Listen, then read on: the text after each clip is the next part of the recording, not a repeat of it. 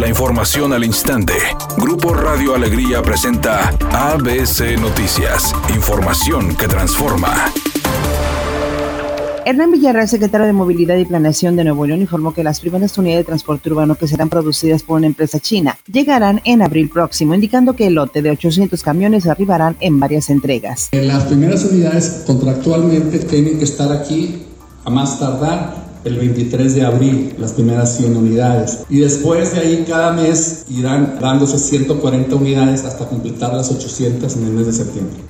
Esta mañana, autoridades de la Fiscalía General de Justicia confirmaron que se localizaron siete cuerpos en fosas clandestinas en el municipio de Salinas Victoria. Y de acuerdo a las investigaciones realizadas por esa corporación, serían tres hombres, tres mujeres y una osamenta de la cual se desconoce el sexo, indicando que fueron encontrados allá en miércoles en una finca del ejido San Javier de ese municipio. Por su parte, el secretario de Seguridad en el Estado, Aldo Fassi, informó lo siguiente. No sabemos de cuándo fueron los hechos, pero hay dos que sí tenemos más o menos, porque tienen que ver, sin que esté confirmado, pero apuntan a que son dos personas desaparecidas, principio de septiembre, algo así. Terrible, lamentable, tenemos que reforzar redoblar esfuerzos. Estamos pidiendo mucho apoyo a la federación porque hay temas federales que se están eh, metiendo aquí en el estado. Tenemos que trabajar, eh, vaya, en equipo ya estamos, pero necesitamos refuerzos luego que el gobierno de Estados Unidos ofreció recompensa de 5 millones de dólares por información que conduzca a la captura de cuatro hijos de Joaquín El Chapo Guzmán, el presidente López Obrador aseguró que esos presuntos delincuentes siguen siendo un objetivo prioritario de su gobierno. Si están en territorio nacional, a quien corresponde detenerlos, pues es a la autoridad nuestra. No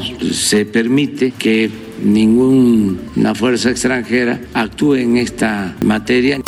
Editorial ABC con Eduardo Garza. Los diputados le abrieron la llave a Samuel García y habrá presupuesto para 2022 de 15 mil millones de pesos para obra pública como Carretera Colombia, las líneas 4 y 5 del metro, la nueva Fuerza Civil, entre otros proyectos. No había avance en obras públicas desde hace 30 años. A reactivarse Nuevo León y salir del estancamiento. El cantante Jorge Medina, conocido por sus éxitos de banda, estuvo ayer en la gran posada de La Sabrosita realizada en la Arena Monterrey. Él dijo que viene desempacadísimo de un viaje por Chiapas, lugar que lo sorprendió y que ya espera que llegue la próxima semana para reunirse con todos sus familiares, pues dijo que las fiestas navideñas en su familia son de aproximadamente 50 asistentes. Mientras eso pasa, ahora está promocionando el tema no me aguanté y espera iniciar con mucho trabajo el 2022.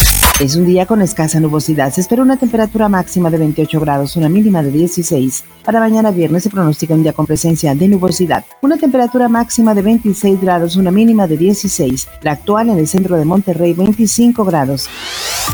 ABC Noticias. Información que transforma.